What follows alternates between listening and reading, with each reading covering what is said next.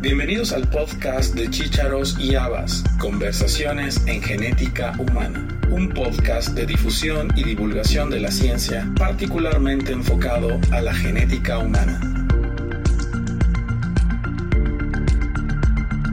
El doctor Juan Jorge Palacios Casados es médico genetista, adscrito a la Clínica de Genética Psiquiátrica y Psiquiatría Perinatal del Instituto Nacional de Psiquiatría Ramón de la Fuente Muñiz en la Ciudad de México. El doctor Palacios Casados es especialista en genética de la conducta y le hemos invitado para hablar en estos episodios finales de la segunda temporada del podcast sobre las bases genéticas del género y sus diversidades.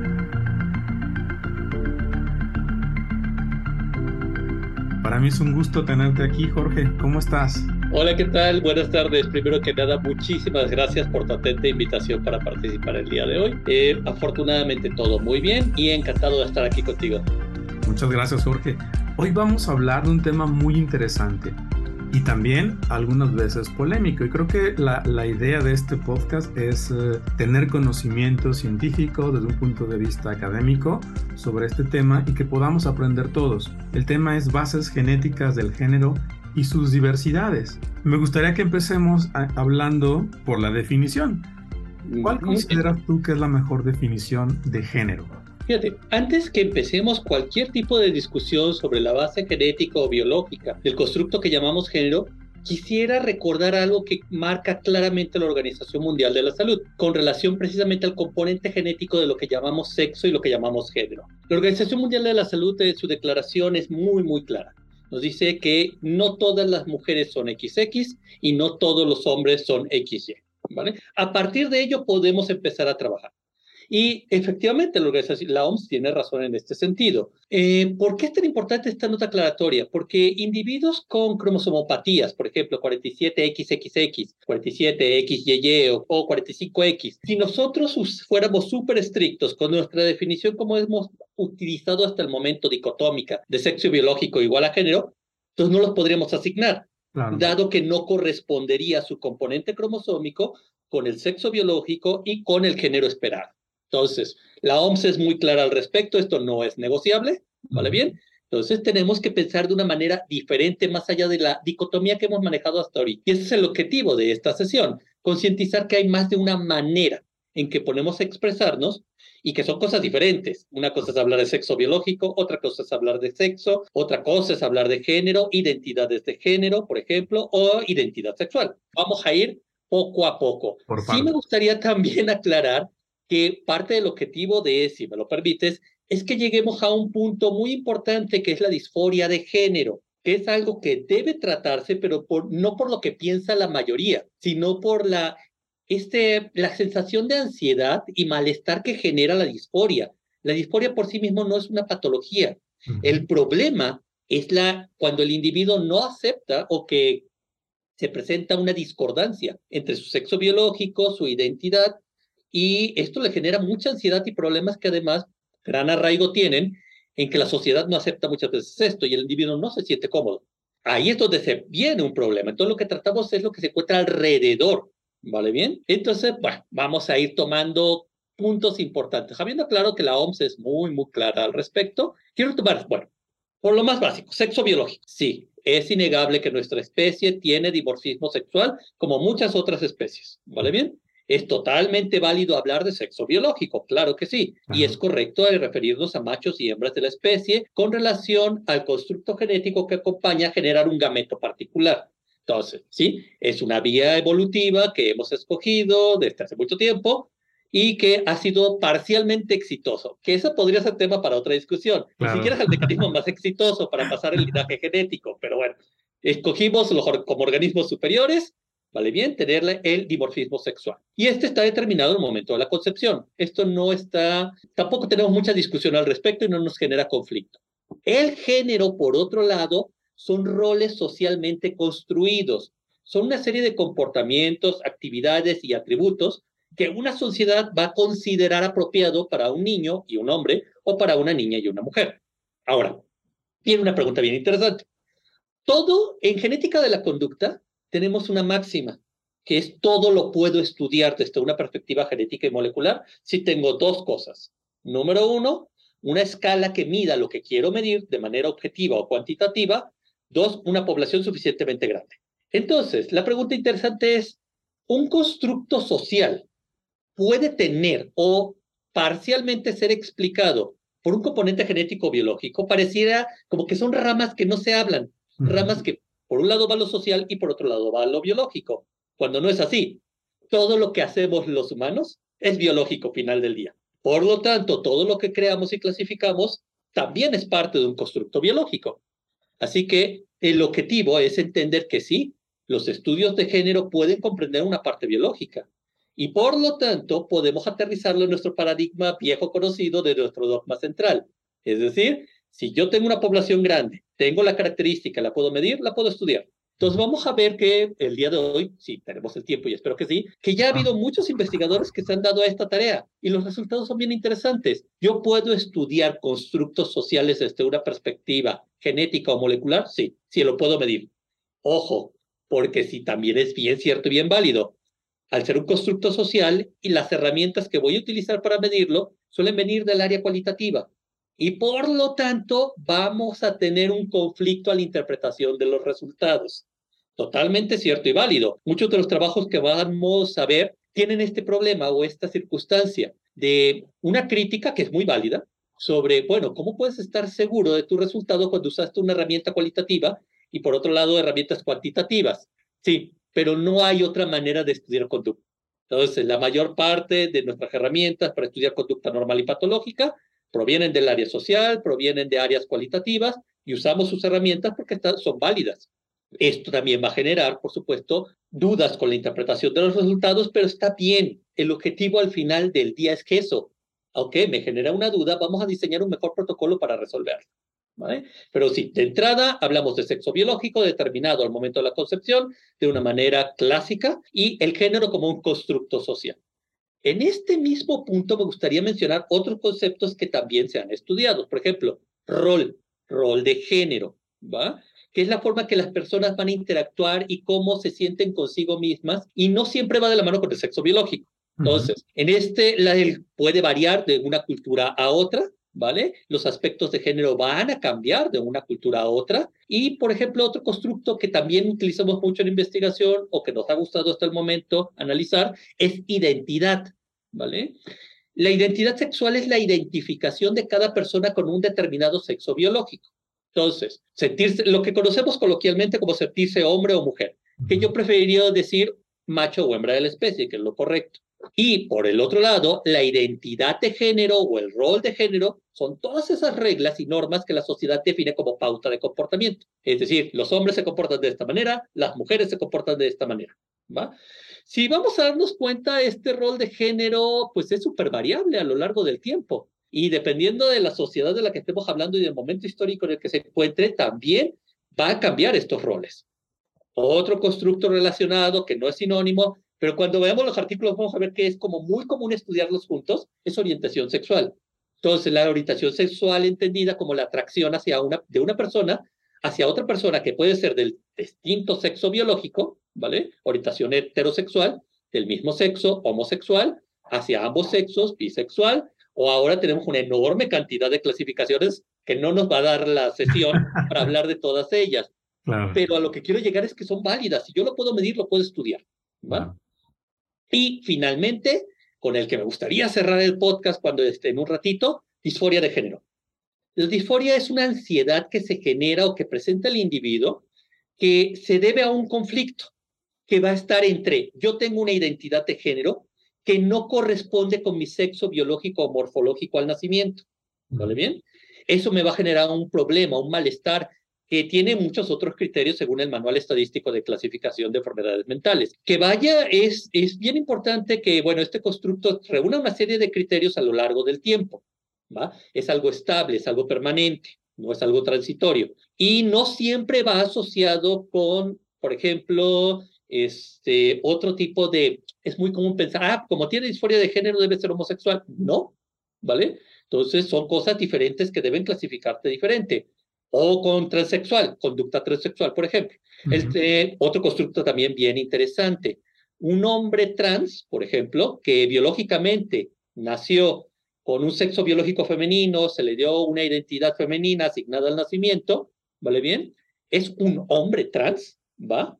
Y puede tener atracción hacia hombres o mujeres, eso es indistinto, ¿vale? Y en cuyo caso se le clasificará correspondiente con la identidad sexual que le corresponde y la orientación sexual. Sí es complejo, yo sé que puede ser al principio cuando apenas entramos a este mundo de la diversidad, puede ser complicado para los que no estamos acostumbrados o venimos de un área que le gusta el dimorfismo y le gusta clasificar entre solo tienes dos opciones, esa es una falsa dicotomía, porque tengo dos opciones solamente, ¿vale? Esa es una falacia lógica, pero es un constructo que hemos como heredado por mucho tiempo, puede ser complejo. No te voy a mentir, a mí me costó un ratote acostumbrarme a manejar esta terminología y sobre todo a conciliarla con las bases que yo ya venía, con lo que yo ya traía, que es otra cosa que también deberíamos cuestionarnos cuando decimos, no, ¿qué es eso de las diversidades? Esto es una cosa, una moda pasajera. Yo recomendaría que lo llevaran a terapia. ¿Por qué me genera tanto malestar hablar de formas o diversidades diferentes a lo que yo entiendo? Pero ese es motivo de otro tema de discusión. Por el momento, esos son los conceptos básicos que vamos a manejar. Muy bien. Fíjate, hay una definición que encontré relativamente reciente de la Asociación de, de Psicólogos Americanos que define la identidad de género como la sensación inherente y profunda de una persona de sentirse niño, hombre o macho, o una mujer, una niña o una hembra. Bien. El género alternativo, que lo ponen aquí como el, el género queer, el no, conforme, el no conforme o el género neutral, que podría o no corresponder al sexo asignado al nacimiento de esa persona para, para las características sexuales primarias que presenta. Pero también mencionan que la identidad de género es un rasgo complejo multifactorial, es un componente poligénico heredable. Y creo que de ahí, de ahí este, podemos sacar más carnita. Excelente. Entonces, todo dependerá los resultados de los estudios y trabajos de lo que yo haya definido originalmente. Claro. En genética y conducta, por ejemplo, cuando nosotros abordamos una conducta normal o una conducta patológica, pues teníamos una serie interesante de maneras de clasificar. El problema con esto es que es muy cierto, la clasificación de un mismo rasgo o característica conductual puede variar dependiendo a quién le preguntes. Asociación Americana de Psiquiatría, Asociación Americana de Psicología, Unión Europea, el Manual Estadístico, estoy usando el DCM o el CIE, etcétera, etcétera. Entonces, sí hay mucha variabilidad. La variabilidad es la regla acá. No todos los estudios son comparables entre sí por la manera en que yo defino mis variables de interés. Eso es parte innegable de lo que se nos va a criticar. Ahora, casi toda la conducta normal o patológica ha sido estudiada desde una perspectiva muy clásica por estudios de gemelos, estudios de agregación familiar, estudios de niños dados en adopción y se han hecho cálculos de heredabilidad quiero aprovechar el comentario que has hecho para recordar a aquellas personas que no estén familiarizadas con estos conceptos de poblaciones, de genética de poblaciones, que el cálculo de heredabilidad en conducta se interpreta como cualquier cálculo de heredabilidad en un rasgo fenotípico multifactorial. ¿Qué implica esto? No hay una conducta normada por un solo par de genes o un par de alelos determinados. La conducta es compleja en su base. ¿Por qué? Porque son múltiples genes los que tienen que ver con procesos de formación de diversos estratos neurológicos, la formación de un cerebro que tiene que interaccionar con el medio ambiente, captar información, integrarlo, generar una conducta, es súper complejo neurobiológico. A su vez, va a estar modelado por el medio ambiente. Así que, por definición, bien, es, yo sí diría que todo rasgo conductual es multifactorial. todos, sin excepción. Ahora, cálculos de heredabilidad. Aquí es donde entramos con la parte que es bien complicada porque los estudios han sido, han metido muchas cosas diferentes.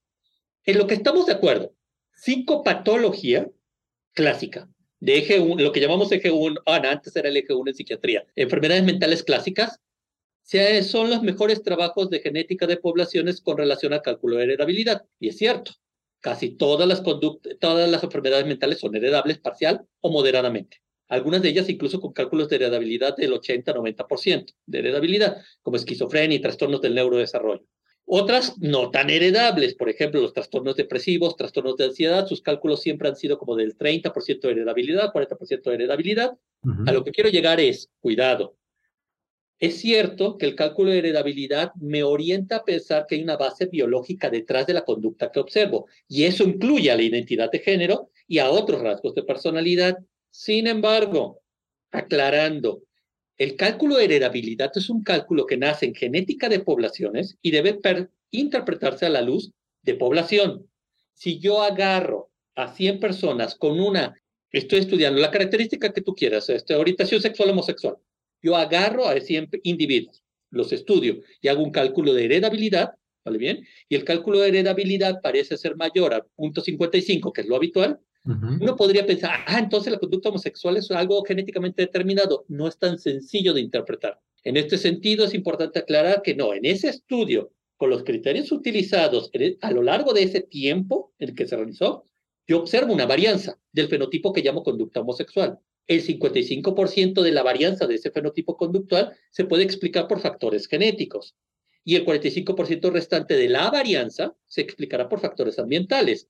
Pero si te das cuenta de la limitación de la heredabilidad, porque en ese punto ni me dice cuáles genes, ni qué modelo genético es el mejor para explicar la aparición, si es un modelo aditivo, multiplicativo, dominante, recesivo, eso no me lo dice el cálculo de heredabilidad.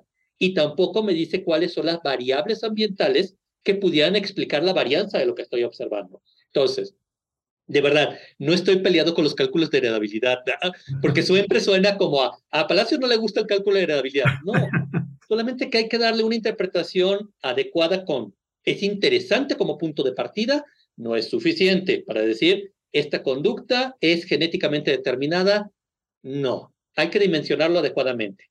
Porque luego viene, por ejemplo, ahorita mencionabas algo bien interesante, es un los rasgos que estamos ahorita estudiando de género, identidad de género y todo lo que tiene que ver con diversidad, tienen que reunir una serie de criterios psicológicos, entre los cuales la estabilidad es importante a lo largo del tiempo. Es decir, que lo que yo estoy estudiando ahorita en cinco años siga siendo algo representativo y se mantenga similar, no tenga una gran variación. Eso es más difícil de lo que parece, ¿vale? Entonces, es muy, muy importante ver si el cálculo se hizo de manera transversal en una población con criterios y si no se volvió a recalcular, hay que interpretarlo con cuidado. Fue válido para esa población en ese momento y seguramente no es repetible en otra población. y eso no quiere decir que no tenga un componente genético o biológico interesante. Entonces, solamente cuidado con los cálculos de heredabilidad, particularmente en conducta.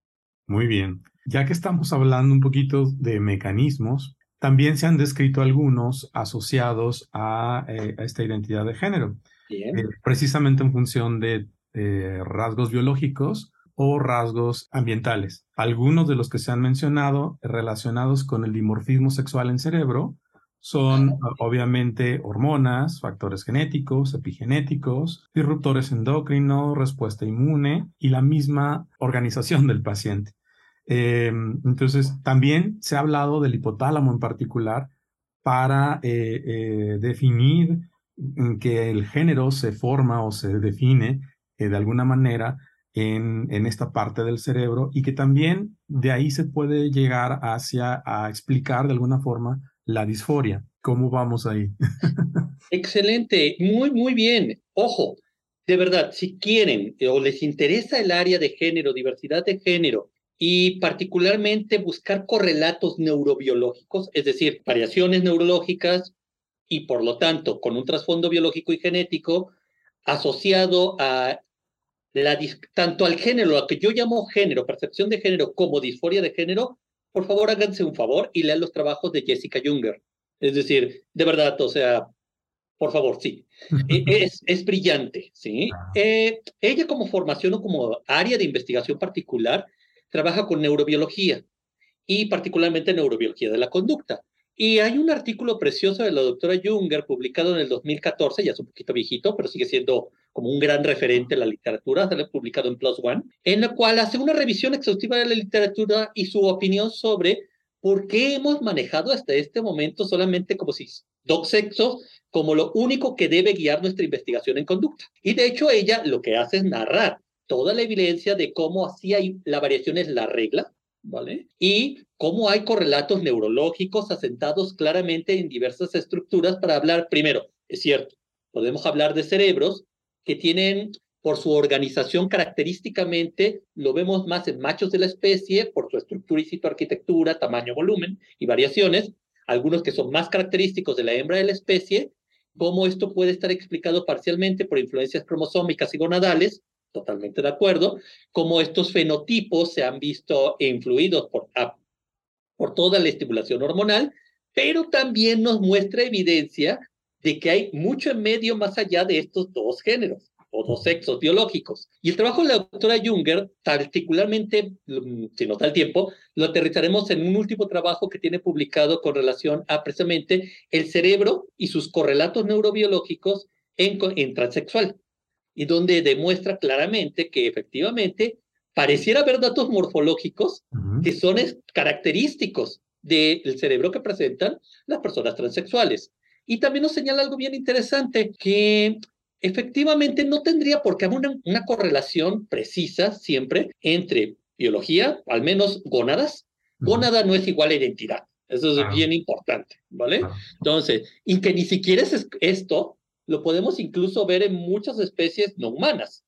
Es decir, el trabajo de la doctora Junger también compara otras especies y es muy interesante observar, por ejemplo, que hay conducta transexual en especies de aves, ¿vale? O reptiles, lo cual uno se plantea, bueno, no es tan constructo social entonces como lo entendíamos. Si se presenta este tipo de conductas en un ave, que es un macho de la especie biológicamente, y se comporta como una hembra para obtener un beneficio a largo plazo, por ejemplo, acercarse más a las hembras y tener una ventaja para reproducirse, entonces la conducta transexual que estamos viendo tiene un porqué evolutivo. Y mientras le dé una ventaja, se va a quedar, como todo rasgo evolutivo y conducta. Entonces, es más la regla la variación que la excepción, ¿eh? Entonces es como muy... La autora, de verdad, los trabajos de la autora Junger son muy claros al respecto y les invito a leerlos porque los va llevando de la mano. Nos va diciendo, a ver, si es cierto. Hasta ahorita hemos entendido el género con una clasificación dicotómica porque es lo que nos han enseñado y que solamente hemos visto, solo vemos machos y hembras de la especie. ¿Vale bien? Pero ella empieza a llevarnos, ok, vamos a hablar de variabilidad. ¿Estamos? Variabilidad genital, variabilidad conadal, los fenotipos pueden variar muchísimo, ¿vale bien? Y que pues esta dicotomía es como bastante absurda de seguirla manejando cuando la diversidad es la regla, no la excepción. Ese es por un lado. Y sí, sí, sí remarca la importancia hormonal, la importancia particularmente de hormonas, no solamente la genitalidad, como lo hemos entendido, sino la formación del cerebro. Sí es crítico, efectivamente. Eso es innegable, pero que hay muchas variaciones. Sí, de verdad, háganse un favor, lean el trabajo de, la doctora Junger, sí, de verdad. Y por otro lado, hablando específicamente, ya que lo sacaste a colación de disforia de género, es del área donde también tenemos muchos trabajos interesantes a nivel genético y molecular, ¿va? Yo sé que no es un tema taquillero, pero en el 2000, ay, se me fue exactamente la fecha, te la debo, pero aparece hace algunos años en la revista Science un reporte muy bonito de, un, de uno de los primeros estudios de escaneo de genoma completo que se hace específicamente buscando variaciones en el material genético de personas con disforia de género. Entonces, por su orientación fue muy interesante. Voy a decir algo que es políticamente incorrecto. Entonces, decides tú después si lo quitas o no. Vamos a hacer un spoiler alert. Exacto. es doblemente interesante este trabajo de Fu Yang y colaboradores porque se realiza en un momento del tiempo en el cual, número uno, es un tema delicado de estudio que no recibe mucho apoyo. Dos, se realiza en China, en donde no es habitual que se apoye este tipo de investigación hacia la diversidad, ¿vale? Por muchas restricciones que tienen, culturales y sociales. Entonces, por eso es que llamó mucho la atención que saliera este trabajo publicado. Dentro de su trabajo es cierto, tiene varias cosas que se le pueden criticar mucho. Su tamaño de muestra es muy pequeñito, solo incluyeron población china-han, ni siquiera toda la diversidad de la población china, solo población china-han. Ese hizo un, un, bueno, un escaneo de genoma completo, pero fue hace 10 años, era muy pequeñito lo que podían estudiar. Y lo que encuentran es muy interesante, porque este escaneo sí marca ¿vale? Una vez que hacen su análisis y como conclusión de su análisis, algunas variantes génicas que sí parecen estar con mayor frecuencia asociadas a lo que llamamos disforia de género, siempre y cuando se, ya, se trate de conducta transexual de hembra biológica a macho. Es decir, los hombres trans sí parecían tener una serie de características o de marcadores genéticos, mientras que al revés no, lo cual llamó mucho la atención. ¿Por qué de para ser un hombre trans sí y al revés no. Eso nadie en el mundo ha replicado este trabajo. Entonces no te puedo decir ahorita si es porque hay algún error metodológico en la selección. Ah, porque eso es cierto, no compartieron su base de datos. Entonces no puedes ir a checar cómo seleccionaron clínicamente sus casos o cuánto tiempo dieron seguimiento. perdón, eh, nada más para contextualizar. ¿La disforia la observaron más en hombres trans que en... No, no, no, las variaciones asociadas. Ah, las variaciones, ok. Exacto. Entonces, pero siempre y cuando fuera de hembra biológica a macho, es decir, hombres trans, ¿va? Al revés, no. Entonces, pues esto nos enseñó dos cosas. Número uno, sí se puede hacer investigación y trabajos, ¿verdad? Claro que podemos, si tenemos la herramienta y la tecnología y una población suficientemente grande, yo puedo contestar a la pregunta que yo quiera, en este caso disforia de género. ¿Va? Y no por ser, nacer como un constructo social, quiere decir que no lo puedo analizar desde una perspectiva biológica y molecular. La interpretación de resultados es otra historia. ¿Por qué en un grupo sí y en el otro dos? No tengo la menor idea, no sabría decirte. Podría ser por diferencias de tamaño de muestra o no lo sé. Voy a especular con un eh, comentario todavía más políticamente incorrecto. Eh, cuando, cuando estudiamos eh, determinación sexual, eh, fue, la determinación sexual masculina fue descubierta en los noventas, un solo gen, SRY, y no hay duda.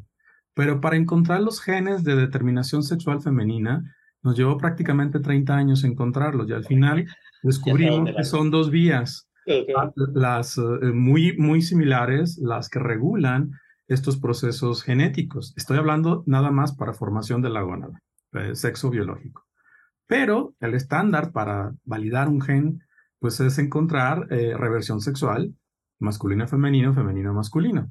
Es muy fácil encontrar una, hacer reversión sexual masculino-femenino, pero es muy más complejo hacerlo femenino-masculino.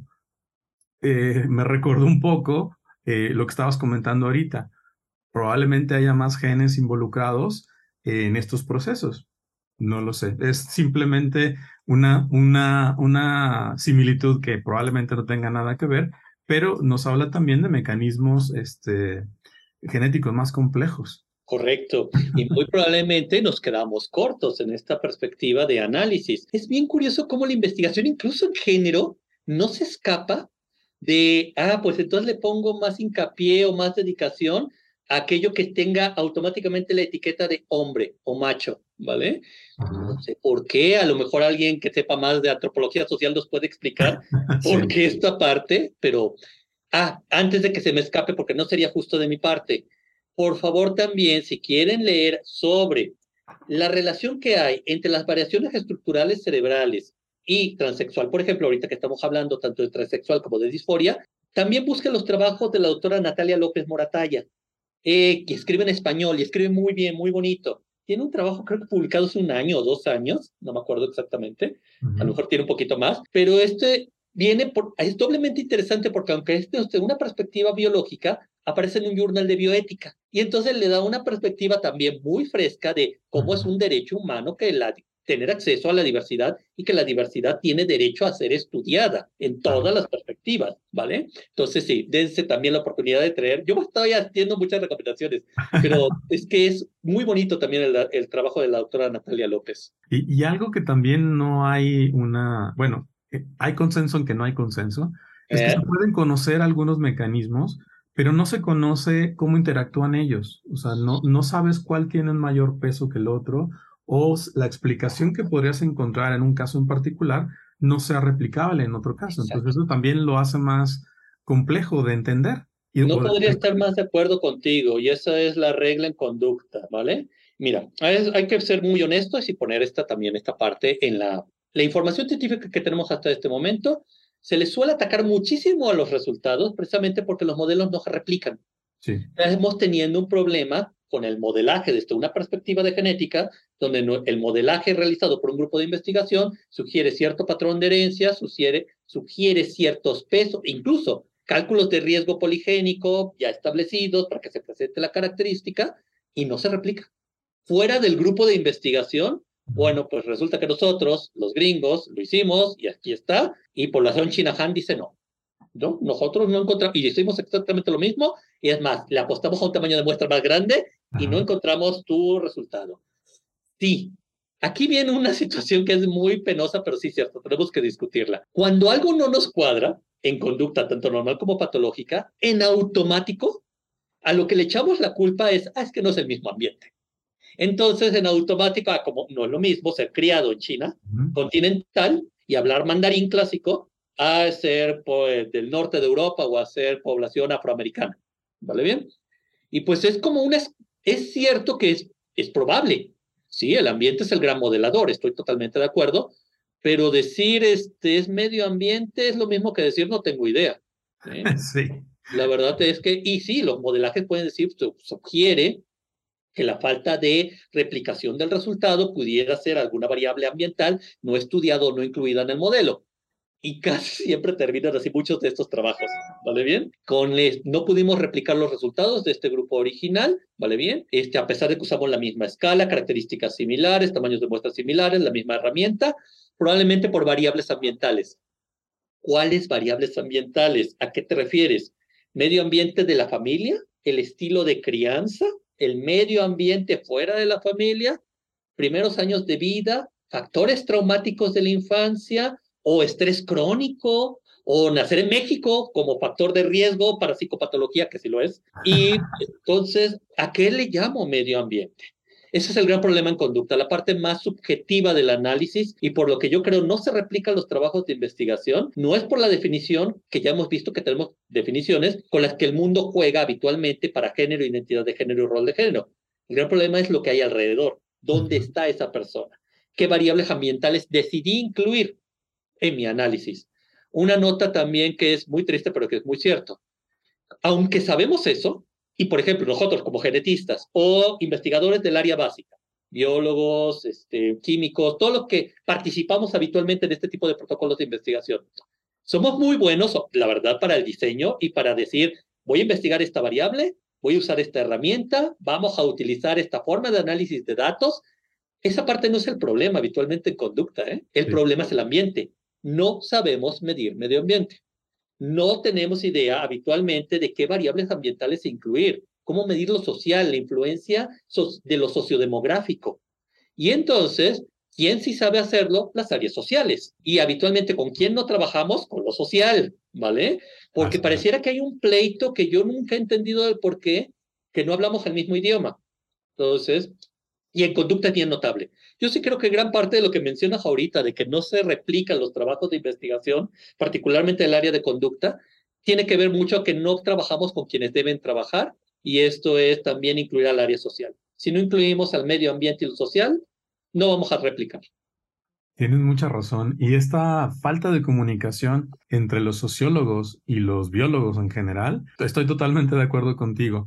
Hace algunos años hicimos un, seminario sobre género eh, enfocado a eso, o sea, cómo nosotros como médicos o del área de las ciencias de la salud vemos estas situaciones y cómo ellos lo ven y establecimos un diálogo para poder ponernos de acuerdo, decir que cuando hablo de un término médico no estoy discriminando o eh, siendo agresivo con una persona, sino simplemente así se determina médicamente eh, eh, esta, esta situación y no sentirte agredido por eso. Entonces aprendimos a comunicarnos y, y, me queda muy claro que como médicos o como área biológica sabemos muy bien los mecanismos de determinación y diferenciación sexual, pero no sabemos nada de la parte social de la sexualidad ni del desarrollo de la sexualidad o del género. Entonces, aquí vienen estas, estas diálogos no, o diálogos de sordos, porque luego empieza uno a sentirse agredido y ya no escuchó al otro, en temas muy, muy este, importantes como sería esto. Y bueno, quiero vamos. recalcar en este punto que no son todas las sedes, ¿eh? Si hay sedes que saben trabajar en Claro, claro, o sea, hablo en términos generales. Pero sí es muy común, pero muy común que cuando uno ve el artículo, la analiza, dices, ¿y dónde está tu parte ambiental? ¿Dónde está tu parte de análisis que tiene que ver con características de vida más psicológicas que biológicas? Y que por eso tal vez te estás quedando, porque no olvidemos eso, luego se nos escapa en conducta mucho, que pues el ambiente es el gran modelador de la expresión genética. Y por lo tanto, esto va, todo aquello que haya dejado una marca ambiental en el individuo, por supuesto que también lo podemos medir y estudiar y correlacionar con la aparición de una conducta normal o patológica a largo plazo. Entonces, yo incluiría más antropólogos, investigadores sociales en, este en esta serie de investigaciones. Excelente. Y ahora vamos a entrar al tema, pero se nos acabó el tiempo vámonos a la segunda parte. Entonces vamos a despedir esta primera, nos vemos la siguiente semana para empezar a hablar de los genes asociados a género. Ha sido un placer y muchísimas gracias por invitarme de esta primera parte. Nos seguimos viendo. gracias.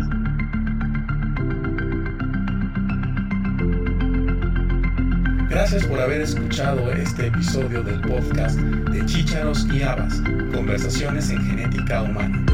Te esperamos la próxima semana con un nuevo episodio y te invitamos a que te suscribas gratuitamente en cualquiera de nuestras plataformas. Estamos en Acast, iTunes, Spotify, Google Podcast y Amazon Music. Y síguenos también en nuestra cuenta de Twitter, arroba chicharos y